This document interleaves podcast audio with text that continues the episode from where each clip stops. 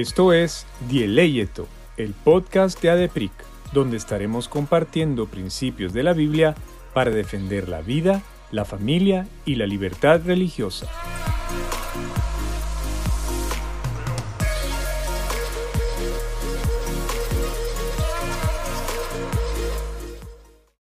Bienvenidos al episodio número 4 de esta serie especial de el Estado y las elecciones 2023. Esta es una serie que eh, podría parecer que sale de nuestro ámbito de acción, pero realmente nosotras consideramos que como cristianos es importante que nos informemos y que sobre todo podamos analizar cada circunstancia de nuestra vida a la luz del Evangelio. Y qué más importante que analizar estas elecciones que van a cambiar o van a determinar el rumbo de los próximos cuatro años. Em, este es el último episodio, como les decía, el episodio número cuatro de la serie y en este episodio nosotros nos queremos resolver una pregunta que después de, de, los tres episodios que hemos escuchado, podríamos llegar a la conclusión de decir, bueno, y entonces, ¿por quién voto? Y así hemos titulado em, esta última sección. Nos acompaña, como siempre, en esta, en esta serie Mariam. Hoy estamos separadas, pero juntas, ¿verdad?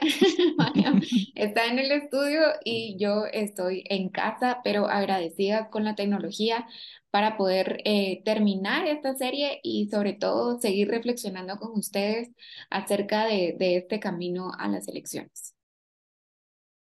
Bueno, entonces tenemos algunos puntos que quisiéramos mencionarles y mm, que recapitulemos de alguna manera. Este es un, es un episodio para recapitular, para volver a pensar y analizar en lo que hemos estado hablando. De entrada, como le digo a mi familia, María, ¿qué hacemos? ¿Qué vamos a, por quién votar? Decime, ¿verdad?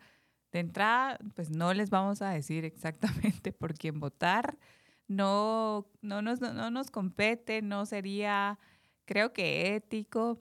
Y mm, no, porque al final el Señor eh, nos puede hablar a nosotros directamente, a nuestra conciencia. Y luego de haber escuchado, pues ustedes tienen la responsabilidad, cada uno de ustedes, de al estar enfrente de, de las papeletas el domingo, hacer su voto.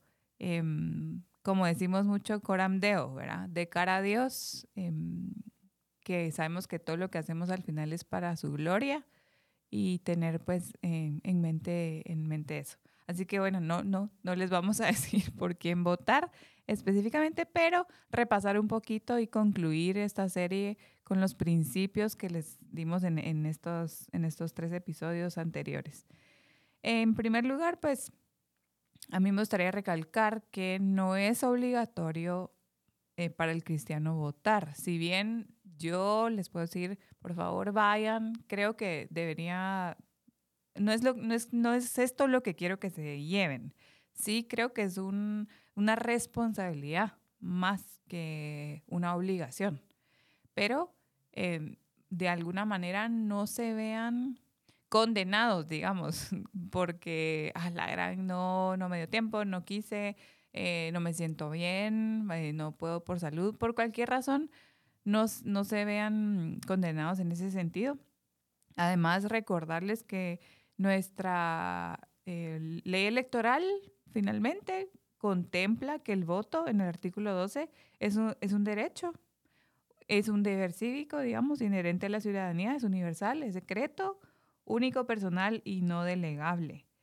Y asimismo en el número 13 se los quería mencionar también porque dice libertad del voto. Los ciudadanos gozan de absoluta libertad para emitir su voto. Nadie podrá directa o indirectamente obligarlos a votar o hacerlo por determinado candidato, planilla o partido político.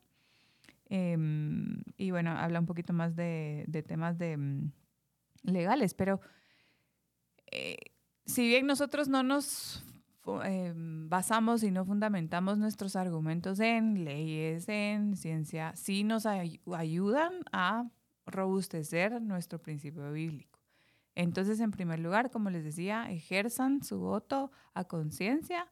Em, no es obligatorio, tampoco lo hagan porque X, Y, y voy a mencionar aquí, o sea, ningún, porque estamos en un contexto cristiano, que ningún pastor, ningún líder les vaya a decir, no, hay que votar por este candidato que se, sabemos que va a ser, eh, no sé, y, hablan un montón de, ¿verdad? de conceptos bíblicos y como dicen, eh, decía mi esposo la vez pasada, cantinflean, creo que me dijo la vez pasada de cantinflas. O sea, y jalan un montón de versículos fuera de contexto para obligarlos a votar por alguien que al final, como les hablábamos en el, primer, en el segundo episodio, eh, lo, las llaves del reino las tiene la iglesia, digamos, el evangelio es una misión la que hace y el Estado es otra y nosotros realmente no podemos ver una, un mix de eso y si lo vemos, pues tenemos que estar alertas a lo que, a lo que vemos. Nuestro segundo, ay, perdón. Nuestro segundo consejo eh, es em, que podamos analizar si realmente lo que nosotros queremos hacer es votar de forma estratégica o votar a conciencia. Eso es súper importante que podamos analizar en cara a la decisión que vamos a tomar el domingo porque no es lo mismo. No es lo mismo votar de forma consciente que votar de forma estratégica.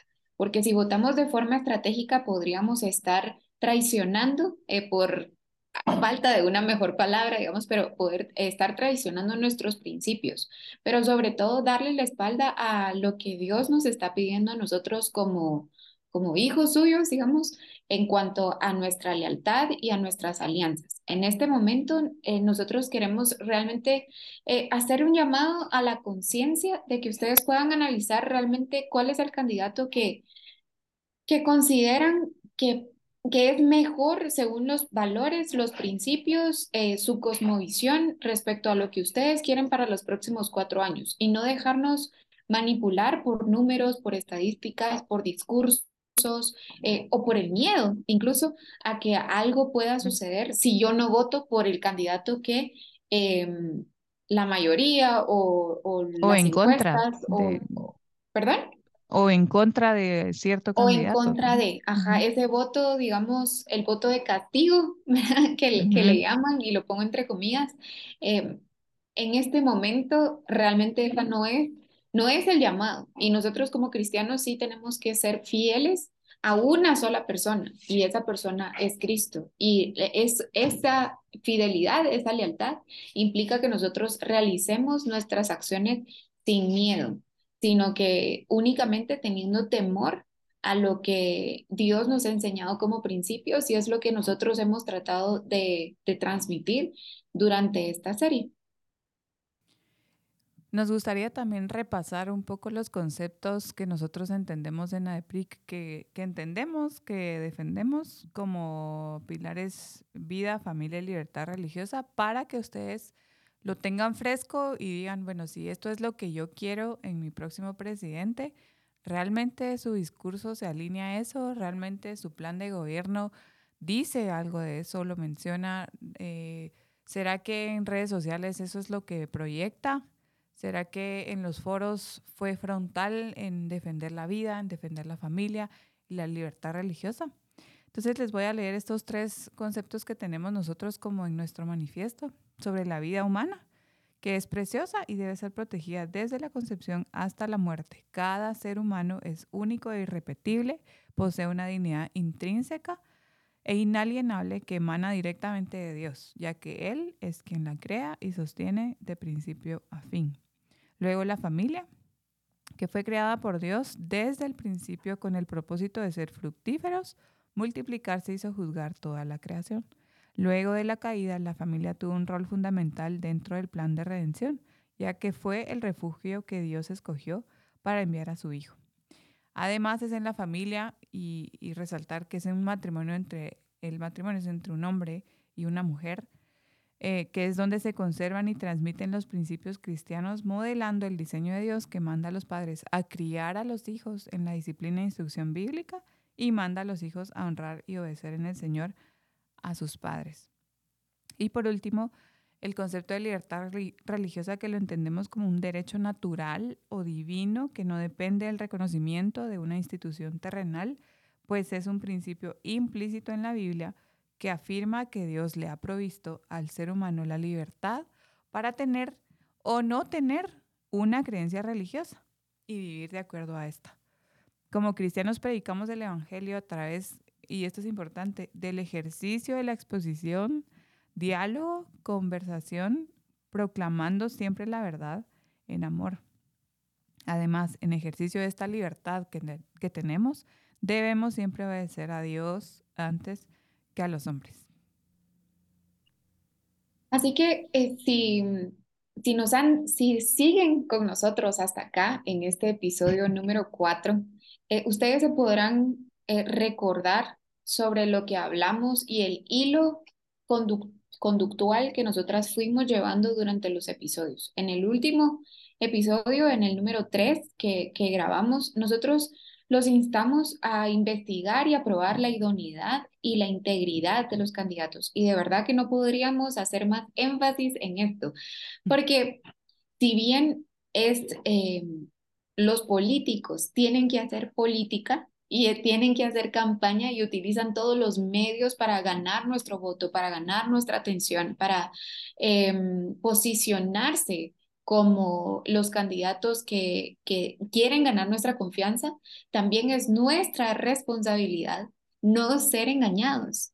Y está en nuestras manos eh, el poder investigar y también poner a prueba la integridad y la idoneidad de cada candidato. Porque con el acceso a la información que nosotros tenemos en este momento, sería solo por falta de, de responsabilidad, digamos, o por una falta de atención que nosotros no tenemos el acceso a la información. Eh, y aquí les confieso que si no hubiéramos hecho el ejercicio de, de las, del episodio número 3 de ver los planes de gobierno, realmente no me hubiera enterado qué partido tenía o no tenía plan de gobierno, qué partido hizo una fachada de plan de gobierno, eh, quién dijo que sí tenía eh, una estrategia, pero realmente solo ponen eh, casi que ideas que no, que no sabemos cómo van a ejecutar. Es, es decir, em, incluso nosotros que podemos decir que estamos preocupados por quién queremos votar o, a quién le vamos a dar nuestra confianza por los, cuatro, por los próximos cuatro años, no estamos haciendo nuestro trabajo. Y si queremos exigirle a los servidores públicos y a los funcionarios públicos que den lo mejor de ellos mismos, nosotros también tenemos que poner el ejemplo y como ciudadanos em, hacer buen uso de nuestra responsabilidad de elegir. Nosotros tenemos dentro de nuestra constitución, digamos, los derechos eh, cívicos y políticos y está elegir y ser electo. Pero ese derecho conlleva una responsabilidad. Y si los políticos van a ser responsables en cuanto a ser íntegros e idóneos en eh, el puesto público para el que sean electos, nosotros como ciudadanos tenemos que ser íntegros y tenemos que ser idóneos y ejercer nuestra responsabilidad de eh, elegir. Y eso implica informarnos y sobre todo orar, que es el siguiente punto al que nosotras los queremos llevar. Y vamos a leer Primera de Timoteo 2, de los versículos del 1 al 4, porque aquí en esta carta, digamos, Pablo está realmente eh, exhortándolos a que ellos puedan em, hacerse hacerse de, de la acción, no sé cómo explicarlo, ¿verdad? Pero meter las manos en las decisiones, no quedarse como espectadores, sino que ser actores. Y en este caso, en, en Primera de Timoteo 2, del 1 al 4, dice, exhorto pues, ante todo que se hagan plegarias, oraciones, peticiones y acciones de gracias por todos los hombres, por los reyes y por todos los que están en autoridad para que podamos vivir una vida tranquila y sosegada con toda piedad y dignidad, porque esto es bueno y agradable delante de Dios nuestro Salvador, el cual quiere que todos los hombres sean salvos y vengan al pleno conocimiento de la verdad. A mí me encanta este, este pasaje porque cuando lo publicamos y vayan a nuestro blog, por cierto, tenemos un blog que se llama mm, Luminares y en ese hay de todo en, el, en cuanto a los tres pilares. Y hay temas de apologética, de vida, de familia, incluso hay temas de adopción, de paternidad, de maternidad. Pero recientemente eh, se hizo una traducción de un artículo de John Piper que habla, em, el título era realmente Oren por nuestros gobernantes, eh, algo así, o, debemos orar por nuestras autoridades, así era el artículo. Y, justo tiene de base este, este pasaje. Y algo que, yo creo que, hay que recalcar es que el Señor nos manda aquí, uno, a orar, como decía Astrid, o sea, orar, de verdad orar. Tal vez tomémonos un, hagamos un reto de, de en estos tres días, porque cuando publiquemos esta serie literalmente van a faltar tres días para ir el domingo. Oremos, o sea, oremos en la mañana con nuestra familia, oremos en la noche eh, juntos con nuestra familia, oremos todo el tiempo en estos tres días para que de verdad el Señor nos ayude a nosotros como ciudadanos a por quién votar y ayude a la persona y a los partidos y a los diputados y a la gente en autoridad que él ya sabe que van a resultar electos de este proceso, que los ayude a ser íntegros, que les dé sabiduría y también que los confronte, que si son personas que profesan la fe cristiana, no solo como eslogan electoral, em, que realmente den honra al Señor y que realmente honren estos principios con los que ellos están em, de acuerdo, con los que ellos tanto, digamos, promueven. Y que provea también gente como fue Natán a David, que lo confrontó en su pecado, que tengan gente que de verdad los ame por quienes son, no solo por su puesto político, digamos, o de autoridad, sino que sean gente que alrededor de ellos que no deje de decirles la verdad y que no deje de confrontarlos en el momento en que ellos sean tentados a utilizar el poder de una forma errónea. Y la segunda parte que, sacamos de este versículo es que todo esto lo hacemos para que nosotros podamos vivir una vida tranquila, dice aquí eh, Pablo a Timoteo, y sosegada con toda piedad y dignidad.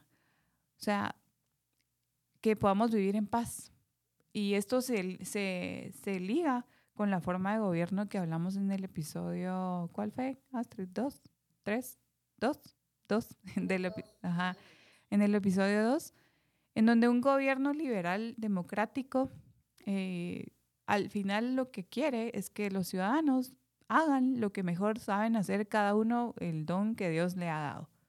Desde un agricultor eh, hasta el presidente ¿verdad? de la República y todo el espectro de que como ciudadanos tengamos paz y podamos desarrollarnos y podamos en este marco de claro de libertades eh, individuales eh, poder, poder realmente florecer y sobre todo que podamos predicar el evangelio, ¿verdad? Ese es al final el punto. Como decimos siempre, si hubiera, si no hubiera libertad religiosa, eh, no predicaríamos, pues no, ese no es el punto, seguiríamos predicando, pero ya que tenemos esta bendición de tenerla, no ceder espacios y, y, mantenerla, ¿verdad? No solo para el cristiano, sino para el ateo, para el agnóstico, para el musulmán, para el judío, para cualquier religión que pueda practicar no solo, no solo em, de forma privada, sino también de forma pública. Eh, y por último, también recordarles, sí, decime, porque les cuento que aquí es una, una cosa bien chistosa porque nos ha costado ahí entre los tiempos, así que téngannos paciencia, gracias a Dios, pues ya, ya vamos casi terminando. Decime, tú ibas a hablar. Sí, lo, lo último, digamos, también que, que podemos extraer de este pasaje es la actitud que nosotros tenemos que tener con quien sea electo el domingo. Bueno, bueno, los dos, ¿verdad? Al final, nosotros creo que el domingo no vamos a saber exactamente quién va a ser nuestro presidente y vicepresidente, pero sí se van a, a elegir ciertos cargos, ¿verdad? Y aquí estamos hablando de un proyecto nación, del proyecto de, de, Guatemala como país. Y entonces, al final, sin importar el resultado, ¿verdad? Estas, nosotros podemos confiar en que primero Dios es soberano y sin importar quién llegue al poder, Él tiene el control y Él sigue reinando y Él sigue teniendo eh, en sus manos nuestro futuro. Él sabe qué es lo que, lo que va a pasar y nosotros podemos descansar en eso. Pero también eh, al reconocer esa soberanía, nosotros tenemos que obedecer a nuestras autoridades y no solo obedecerlas, sino también servirles. En el caso de, del servicio, solo quisiéramos eh, recordarles dos ejemplos de hombres de Dios que pudieron servir a, en este caso al, al faraón y al rey, ¿verdad? En, de sus tiempos en un gobierno que para nada era el ideal, que para nada era el perfecto, que ni siquiera estaban sirviendo a su pueblo, es decir, ellos eran extranjeros en donde eh, Dios los puso a servir y que es el caso de José y el caso de Daniel. Ellos fueron luz al, al servirle al, a las autoridades en ese momento y no se pusieron a ver quién era, qué color, qué ideología, qué sistema político, etcétera, sino que ellos simplemente sabían que servían a un Dios soberano, que eh, le iban a rendir cuentas a un Dios soberano y que en ese momento Dios los había puesto ahí para marcar una diferencia. Y es también lo que nosotros queremos proponerles eh, hacer durante los próximos cuatro años, que cuando tengamos la oportunidad de servir y cuando tengamos la oportunidad de marcar una diferencia, lo hagamos, porque al final nosotros estaríamos siendo instrumentos de Dios para poder alcanzar esta misión y es que todos los hombres sean salvos y que vengan al pleno conocimiento de la verdad. Y eso implica a cada uno de los políticos que han servido y que van a servirle a nuestra nación. Buenísimo, así que bueno, sin creo que nada más, la verdad es que podríamos hacer mucho más de qué hablar y muchas horas, pero la idea es que ustedes se lleven en estas, ¿qué? Un par de horas que dura esta serie, ustedes se lleven eh, principios claros, básicos y que de verdad se informen y estén tranquilos, que pueden ejercer su voto con responsabilidad, con conciencia pero sobre esto el Señor reina, el Señor gobierna y podemos descansar en esa verdad. Esperamos verlos em, pronto y mil gracias, por cierto, se me había olvidado, em, le decía se me había olvidado agradecer, ¿verdad? A Open Marketing que nos abre las puertas, de verdad, gracias. Desde hace mucho tiempo nos estaban diciendo, vénganse, graben. Eh, así que de verdad, gracias por, por, abrirnos las puertas y por permitirnos llegar, no solo de forma eh, de audio, que estuvimos un par de años así, sino en una forma visual que sabemos que es agrega valor y, y es em, importante también Así que gracias a todos por escucharnos y nos vemos en la próxima. Te esperamos en el próximo episodio. No olvides suscribirte. Síguenos en nuestras redes sociales como AdepricGT y para más recursos visita nuestra página adepric.org.